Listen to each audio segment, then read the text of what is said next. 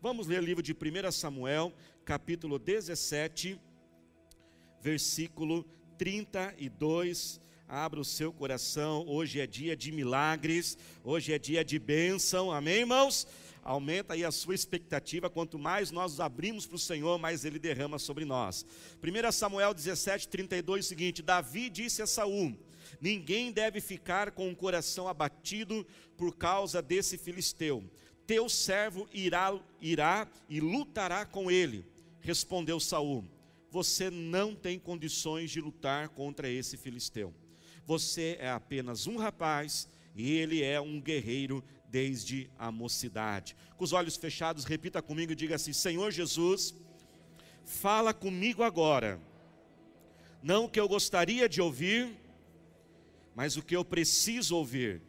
Diga bem forte: Eu repreendo toda ação maligna contra a palavra de Deus, em nome de Jesus. Amém. Você pode se assentar glorificando ao Senhor. Eu disse que você podia dar glória a Deus, irmãos. Amém, irmãos. Esse texto que nós lemos, ele conta uma história fascinante da palavra de Deus. Quando Davi, ele enfrenta Golias. Uma história que toda vez que a gente ministra sobre ela, irmãos, fala muito ao nosso coração. Eu queria relembrá-la rapidamente, só para a gente prestar atenção em alguns detalhes dessa história. A Bíblia nos conta aqui que, irmãos, mais uma vez o povo de Israel estava em batalha contra os filisteus. E ao entrarem naquela batalha, a Bíblia vem nos dizer que cada lado daquele exército enviou o seu principal guerreiro para lutar, representando ali o seu exército. Era um costume da época, para evitar que muitas pessoas viessem a morrer, uma grande tragédia na batalha. Cada lado apresentava o seu melhor guerreiro, e aquele guerreiro então representava todo o seu exército. O que perdesse ali automaticamente estaria declarando que o seu exército estava derrotado, mas aquele que ganhasse a batalha iria representar a vitória de todo o seu exército. Quem está dentro, diga amém. Só que houve um problema nessa história. Quando os filisteus enviaram o seu principal guerreiro, o povo de Israel não imaginava que viria um homem extremamente forte. A Bíblia até diz o nome desse homem chamado Golias, praticamente um gigante, né, aos nossos olhos humanos, um homem de 2 metros e 90 de altura, forte, musculoso, um homem experiente em batalha, experiente em guerra. O que aconteceu, irmãos? Do lado de Israel, ninguém teve coragem de enfrentar aquele homem. E aquele homem, então, aquele Golias, aquele gigante, ele fica por 40 dias, quantos dias, irmãos?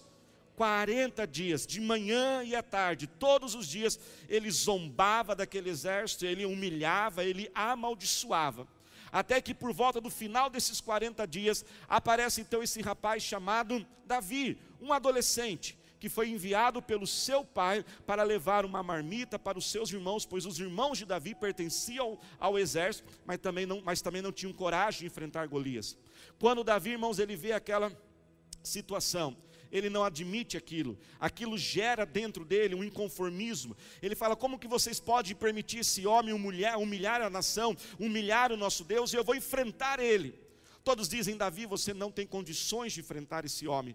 Mas ele vai, ele vai com a fé, ele usa aquilo que ele tem. Ele não tinha nem espada, nem armadura, nem conseguimos aguentar o peso disso, de tão pequeno e frágil que ele era. Ele pega cinco pedras, e ele pega a sua funda, uma espécie de um estilingue, e ele enfrenta então aquele gigante, e ele joga aquela pedra. Aquela pedra, irmãos, dá no meio da testa, encrava naquele gigante, e ele acaba caindo. Nós sabemos, irmãos, que jamais uma pedrada na testa, ia derrubar um homem daquele tamanho. Com certeza ele tinha capacetes, mas ali foi a mão de Deus que derrubou aquele gigante. E quando ele cai, então Davi sai correndo e elimina aquele gigante, e ali ele obtém aquela grande vitória.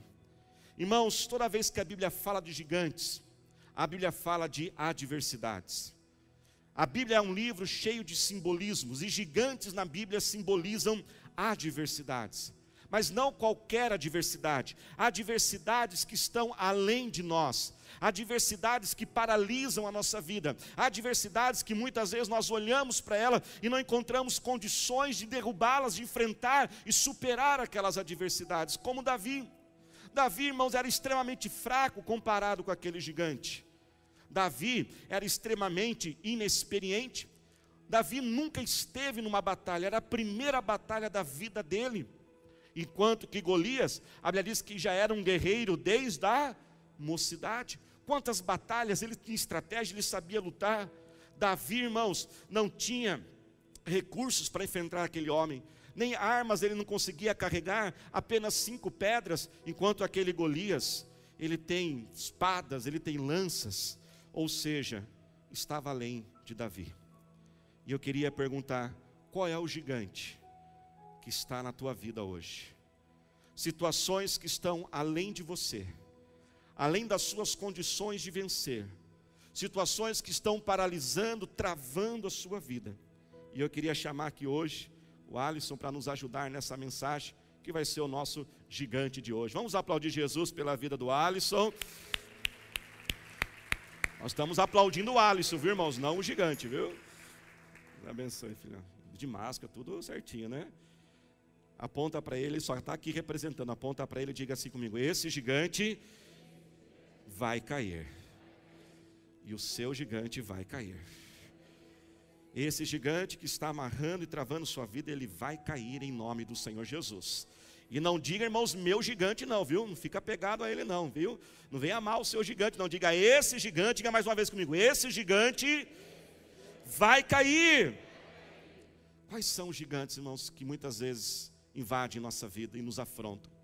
Muitas vezes esses gigantes são negócios que estão amarrados, uma proposta que a gente não recebe a resposta, uma venda de um imóvel às vezes, uma promoção que a gente sabe que aquela promoção é nossa, a gente percebe que aquela vaga devia ser para nós, mas os olhos do chefe, dos supervisores, parece que eles estão cegos, não é mesmo? Não há o reconhecimento. Esse gigante pode ser uma faculdade que está trancada, um sonho de estudar que está tão distante. Esse sonho, esse gigante, muitas vezes pode ser uma frieza espiritual que invade o nosso coração, e nós muitas vezes perdemos a fé, começa a entrar dúvida em nossa mente: será que Deus me ouve? Será que Deus está comigo? Começamos até mesmo a duvidar se eu deveria continuar na caminhada com Deus. Alguns gigantes são relacionamentos que estão destruídos, casamentos que já parecem irrecuperáveis, filhos distantes.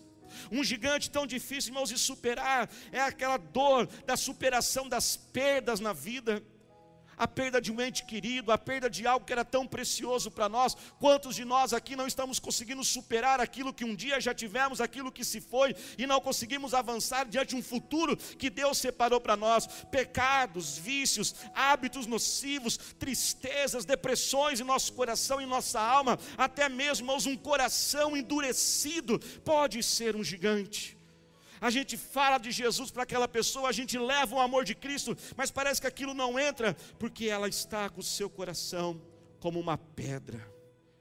Nós precisamos, irmãos, enfrentar esse gigante. E Davi, ele enfrentou esse gigante. E nós vamos chamar agora o Davi para nos ajudar. Vamos aplaudir ao Senhor Jesus pelo Davi. Vem aqui, Caio. Uhul! Que, que você está com a máscara preto, branco e vermelho, hein, Caio? Quatro de São Paulo, né? Ganhou hoje, está feliz, né? 2 a 1 um, né? Sabe que o pastor é corintiano, né? Continua São Paulo, que seu pai está aqui na frente. O pai vai falar assim, pastor, cuida da vida espiritual do time eu cuido, né? Mas por que, irmãos? Olha os pais babando ali, ó, vira para eles lá. Isso. Mas por que, irmãos, Davi conseguiu derrubar aquele gigante e aquele exército inteiro de homens fortes, experientes, habilidosos, com recursos, com armas, não conseguiu enfrentar aquele gigante. Davi, irmãos, conseguiu porque ele entendia algo que o Espírito Santo nos traz a ouvir esta mensagem neste momento. Davi entendia que aquele gigante só seria derrotado com armas espirituais. Que as armas naturais também precisariam ser usadas, mas elas eram suficientes, insuficientes. Davi entendia, irmãos, que havia e existe um mundo natural e um mundo espiritual. Diga comigo assim: mundo natural e um mundo espiritual. O mundo natural, irmãos, é aquele mundo que nós podemos ver, é o que está à frente dos nossos olhos mas você acreditando ou não, querendo ou não, existe um mundo espiritual. E esse mundo espiritual, ele é agitado, ele é intenso. Nesse mundo espiritual, nós temos as forças divinas e as forças malignas que estão guerreando entre elas.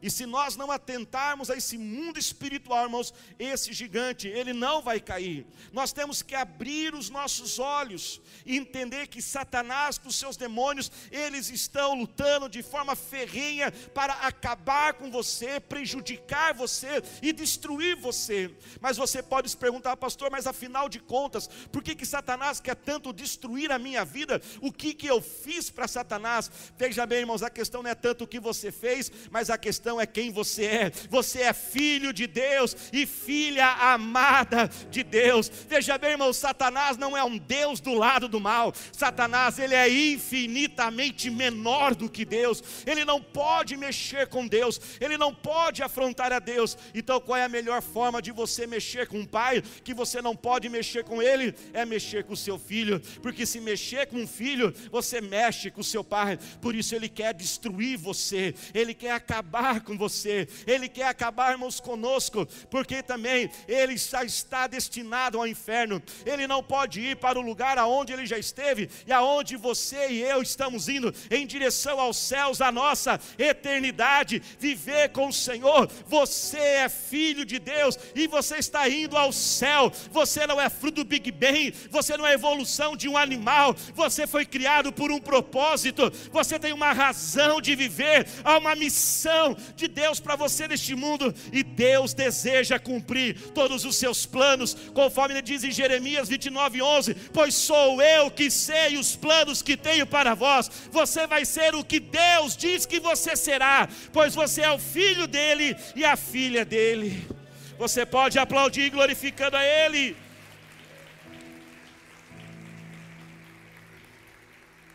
Mas nós temos que guerrear, irmãos a desconsideração da batalha espiritual produz crentes fracos, frustrados, cansados, que se sentem constantemente derrotados. Porque quando irmãos, nós esquecemos da guerra e do mundo espiritual, nós vamos tentar com todas as nossas armas naturais, só que a gente não vai conseguir. E nós vamos ficar se perguntando o que tem de errado comigo. Por que, Deus parece que abençoa alguns e não me abençoa? Nós temos que lutar, irmãos, no mundo natural e no mundo espiritual. No mundo natural, Davi teve que pegar aquele gigante. Davi teve que enfrentá-lo. Davi se apresentou, Davi pegou ali as pedras, ele foi para cima daquele gigante, mas ele sabia que era Deus que ia trazer a vitória. Irmãos, toda a batalha, ela tem a batalha no natural e no espiritual. A cura de uma enfermidade. A cura da enfermidade tem assim as nossas armas naturais. Nós temos que fazer os tratamentos, amém, irmãos? Temos que procurar os médicos, mas também temos que entender que há batalhas que só serão vencidas, enfermidades só serão vencidas se entrarmos com as armas espirituais. Existem demônios que se alojam no corpo da pessoa e causam aquela doença. Por isso que você vai ver na Bíblia algumas vezes, quando pessoas são curadas, não se usa o termo curado, se usa o termo liberto. Jesus orou, o demônio saiu e a pessoa ficou curada. Quando você precisa, por exemplo, de um emprego, você tem que sim usar as armas naturais, tem que elaborar um bom currículo, tem que entregar as pessoas corretas, mas nós, não temos a condição, irmãos, de tocar o coração das pessoas. Eu lembro, irmão, certa vez eu precisava de um emprego, eu precisava rápido. Eu queria casar com a pastora Thalita, estava desesperado, queria pedir a mão dela em casamento, mas eu sabia que meu sogro não ia deixar, irmãos, casar comigo desempregado, né, irmãos? E eu vim domingo no culto e falei, Jesus, eu preciso de um emprego. Na segunda-feira, irmãos, eu já estava contratado. E eu nunca vou esquecer as palavras daquela pessoa que estava me contratando. Ela diz: Eu não sei porquê, mas tem uma voz dentro de mim que diz que eu tenho que contratar você. Eu disse: Yes, é Jesus trabalhando, é o Espírito Santo trabalhando a libertação de vícios, de pecados, de hábitos. Nós podemos sim ser disciplinados, podemos aprender técnicas de como sermos organizados, termos hábitos melhores, mas muitos hábitos, muitos vícios só serão libertos através da unção, do poder do Espírito Santo sobre nós. Relacionamentos que muitas vezes há tanto desentendimento. Você tem que sim praticar as armas naturais, tem que ser paciente, colocar no lugar da pessoa, amém, igreja? Ser educado, mas você sabe que às vezes parece que tem algo diferente. Você fala uma coisa e a pessoa entende totalmente outra. Uma irritação que é inexplicável. Sabe por quê, irmãos? Porque há um mundo natural e há um mundo espiritual. E Davi sabia disso. E nós temos que usar, irmãos, as armas espirituais. São muitas armas espirituais que nós temos. A comunhão com os irmãos, a unidade, a santidade, a adoração. Mas nessa noite eu queria focar em cinco armas para que nós possamos aprofundar. A primeira arma, irmãos, é a palavra de Deus nós temos que nos encher da Bíblia, menos WhatsApp, menos Netflix, menos os prazeres deste mundo, e vamos conhecer a palavra do Senhor, irmãos. Davi, ele conhecia a Bíblia, no Salmo 119, o próprio Davi disse: Eu sou mais sábio do que todos os anciões de Israel, porque eu medito na palavra de Deus dia e noite. Nós temos que nos agarrar nas promessas, nós temos que profetizar as promessas. Sabe como, irmãos, Davi venceu aquela batalha? Porque aquele gigante, Golias, ele começou a insultar Davi, ele começou a insultar aquele povo, e a Bíblia diz que ele amaldiçoava o povo. Diga-se comigo, Davi conhecia a Bíblia. Sabe, irmãos, quando ele começou a amaldiçoar o povo, Davi entendeu ali, ali estava a vitória dele porque as palavras de Davi são o seguinte no versículo 26, quando Davi diz: Quem é este incircunciso para afrontar o Deus do Senhor dos exércitos de anjos? Quando ele usa a expressão quem é esse incircunciso, sabe o que Davi está fazendo, irmãos? Ele está reivindicando a aliança que Deus tinha com o seu povo. A circuncisão era algo que todo judeu, até os dias de hoje, eles fazem. Um, menino, por volta dos oito dias de vida, ele faz a, a circuncisão. Pastor, o que é a circuncisão? Você procura na internet, que eu não vou explicar aqui, tá, irmãos? Né? E faz ali a circuncisão, e aquela circuncisão é o símbolo da aliança. Então, quando Davi diz, ele não tem aliança com Deus, mas nessa aliança, irmãos, preste atenção, há um detalhe: esta aliança foi feita com Abraão, o pai da nação de Israel, que valia para todos todos os seus descendentes. Davi é descendente de Abraão, a nação de Israel é descendente de Abraão. E havia um detalhe naquela promessa, naquela aliança, dizia assim: "E todos aqueles que te abençoarem serão abençoados, mas todos aqueles que te amaldiçoarem serão amaldiçoados. Quando ele escuta Golias amaldiçoando o povo, ele diz: Esse gigante já caiu, Deus já me deu a vitória, porque ele prometeu: quem me abençoar vai ser abençoado, quem me amaldiçoar vai ser amaldiçoado. Ele está do nosso lado. Vamos enfrentar esse gigante. Levante sua mão, diga: Esse gigante vai cair. A segunda arma, irmãos, é a oração. A oração, irmãos, é a provocação, é o movimento que nós fazemos no mundo natural para gerar um movimento no mundo espiritual, ao nosso favor ou ao favor de, ou a favor de outras pessoas. Eu queria usar uma ilustração aqui bem simples. Quando você joga videogame, você pega aquele controle, e eu gosto de jogar videogame. Você está apertando aqueles botõezinhos ali. No mundo natural. E lá no mundo virtual está gerando um, movimento, não é assim? Você aperta um botãozinho, o homenzinho lá pula, você aperta o outro botão, ele sai correndo. E com todo respeito, irmãos, por favor, não vão me entender errado. Ah, pastor, tu quer dizer que a gente vai ter que controlar Deus e mandar Deus fazer? Não, não. É somente um princípio a gente entender um pouquinho. Quando eu estou orando, assim como eu estou jogando, eu estou no mundo natural orando mas eu estou provocando um movimento no mundo espiritual. E qual é o movimento que tem que ser provocado no mundo espiritual, irmãos? Primeiro, é o movimento de Deus. A oração, ela vai atrair a ação de Deus na minha vida. Porque Deus, irmãos, não invade, Deus não vai fazer nada que você não peça. Deus olhava para várias pessoas e perguntava: O que você quer que eu faça? Então, quando nós não estamos orando, a ação divina a favor de nós, irmãos, ela deixa de acontecer. Mas Satanás, ele é o oposto de Deus. Enquanto Deus não vai mover sem você pedir, Satanás não vai deixar de invadir se você não freá-lo. Enquanto que a oração movimenta a Deus, atrai a Deus a nós, a oração afasta Satanás contra nós. Nós temos, irmãos, que diariamente resistir ao diabo. Tiago 4,7 fala: sujeitai-vos a Deus e resista ao diabo. O cristão, tem que todos os dias orar de guerra, em batalha espiritual, repreender as ações, expulsar Satanás da mente, expulsar do coração, expulsar a inveja, expulsar aquilo que está amarrado. Eu pergunto: você tem orado em batalha diariamente? Nós temos que guerrear, irmãos. Diga comigo, eu estou em guerra. Sabe, irmãos, nós temos que clamar a Deus, para Deus, mas também temos que enfrentar o inimigo. Eu lembro que certa vez tinha uma tristeza muito grande em meu coração. E eu fiz de tudo aquilo que a gente faz para a tristeza sair. Eu descansei, tirei férias, eu viajei, eu gastei dinheiro, comprei coisas, a fatura chegou, tive que pagar o cartão. E nada, aquela tristeza saía até que um dia Deus falou: Isso é batalha espiritual, você não está repreendendo. Então eu comecei a repreender, eu comecei a expulsar e dizer: Satanás, sai da minha mente, sai do meu coração, tristeza, sai agora em nome de Jesus. E sabe, irmãos, de uma coisa, eu preciso fazer isso até hoje. Todos os dias eu tenho que fazer isso eu tive que fazer hoje. Toda vez que você vê me ver alegre e animado, existe um milagre acontecendo na frente dos teus olhos.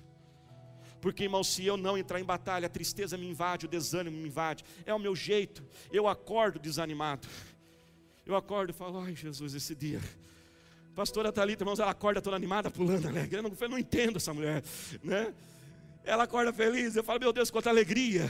E quando todo mundo está querendo dormir, ela começa a cantar para acordar os outros, Jesus. Eu falo, Deus, não dá. Comigo não é assim. Se eu, irmãos, não repreender, não sai. Todo dia eu tenho que expulsar. E todo dia eu tenho que chamar a alegria do Senhor na minha vida. A terceira arma, irmãos, que nós temos que usar é a arma do jejum. Mateus 17, 21 diz que alguns demônios, só oração não é o suficiente, é preciso oração e jejum. A essência do jejum é esta, presta atenção. A essência do jejum não é você sofrer, você ter dores, você ter ali a, a, aquela desconforto para Deus olhar para você e ficar, ai que dozinho, não aguento mais ver ele com fome. Ah, deixa eu dar essa bênção logo para ele, para ele tomar logo o sorvete de chocolate que ele está fazendo jejum. Não, irmãos, essa não é a essência do jejum. A essência do jejum não é a gente se abster para Deus ficar com dó de nós, mas a essência do jejum é para nos manter focados. O jejum nos mantém em alerta. Se você faz, por exemplo, um jejum de café, toda vez que você vai tomar aquele cafezinho, aquilo vai te trazer um alerta e vai dizer: Espera aí, eu não vou tomar esse café, porque eu estou em batalha. Esse gigante vai cair e você vai começar a orar naquele sentido. Se você, por exemplo, faz um jejum de Netflix, aquele tempo que você ia gastar assistindo aquele episódio, você vai usar uma parte daquele tempo, ou todo aquele tempo, para orar e buscar mais a Deus. Por isso, irmãos, vamos acrescentar a oração, o jejum. Defina a causa do seu jejum, qual é o gigante que você vai derrubar. Ele defina um elemento que você vai jejuar, como você vai jejuar. Talvez eu vou jejuar do almoço de um dia até o almoço do outro dia eu vou jejuar o café, eu vou jejuar alguma outra coisa. O período e os seus horários de oração, se coloque de pé glorificando a Deus. A terceira arma de Davi, e que nós precisamos usar é a sabedoria. Coloque a mão sobre a sua cabeça agora, Pai. Dai-nos a sabedoria, Senhor. As estratégias, Senhor, Davi, Senhor, ele teve sabedoria espiritual e não humana. Na sabedoria humana, Davi deveria ter pego espadas, armaduras. Na sabedoria espiritual, ele usou aquilo que o Senhor já tinha dado a ele. Senhor, que nós possamos saber a hora do falar, a hora do ficar quieto, a hora de ser ousados, mas também a hora de sermos prudentes. Ó Senhor, derrama a tua sabedoria agora em nome do Senhor Jesus e nos revela, Senhor, as estratégias. Olhe para cá. E por último, a última arma que nós temos que usar é a fé. No versículo 47, Davi diz o seguinte: Todos que estão aqui saberão que não é por espada ou por lança que o Senhor concede vitória, pois a batalha é do Senhor e Ele entregará todos vocês em Suas mãos. Ele sabia que não era por lança, não era por espada. Ele sabia que ele ia sim jogar aquela pedra, mas não seria a pedra que ia derrubar o gigante. Ele sabia que era Deus que derrubaria. Ele manteve a sua fé, ele manteve a sua esperança, irmãos. Que nessa noite nós possamos alimentar a nossa fé, que nós possamos pedir, Senhor, aumenta a minha fé e põe a tua fé e coloque a tua fé em prática neste momento e confie que é o Senhor que irá fazer. Não é você, mas é é Ele. Nós pensamos, irmãos, que na verdade os olhos de Davi estavam no gigante, mas os olhos de Davi não estavam no gigante, por isso ele teve coragem de enfrentar o gigante. Os olhos de Davi estavam em Deus, e eu queria chamar Deus neste momento. Vamos aplaudir a entrada de Deus e os seus anjos.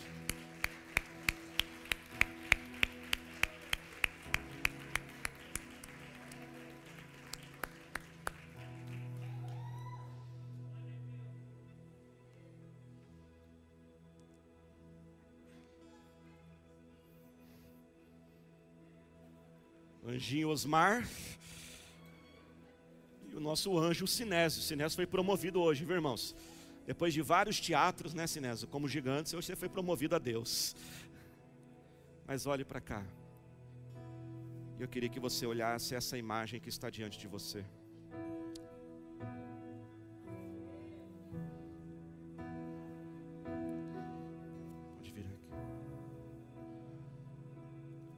A fé, irmãos, não é algo irracional. Ter fé. Às vezes a gente pensa que uma pessoa de fé é uma pessoa louca. Fé irracional seria dizer: Não, Davi, você não é pequeno, não. Você é grande. Não, Davi, você não é fraco, você é forte. Isso é ser irracional. Fé é dizer o seguinte: Gigante, você pode ser maior do que eu, mas é menor do que o meu Deus. Levante sua mão e diga assim comigo: esse gigante pode ser maior do que eu, mas é menor do que o meu Deus. Você tem alguma coisa para dizer para ele? Vai encarar? Fala de novo. Vai encarar? Porque ele sabia que era Deus que queria fazer. Olhe para cá. Davi tinha pouca força. O gigante tinha muita força, mas Deus tem toda a força. Davi era inexperiente, sua primeira batalha, o gigante era guerreiro desde a mocidade, ele é o Senhor dos exércitos da batalha desde a eternidade. Davi tinha algumas pedras, poucos recursos para enfrentar aquele gigante. Aquele gigante tinha espadas e lanças, mas o seu Deus é o dono do universo, criador de toda a terra. A Ele seja toda a honra, toda a glória e todo o louvor. Levante as tuas mãos bem alto, diga assim: esse gigante vai cair. Diga bem forte: esse gigante é maior do que eu, mas menor que o meu Deus. Mais uma vez, diga: esse gigante é maior do que eu mas é menor do que o meu Deus.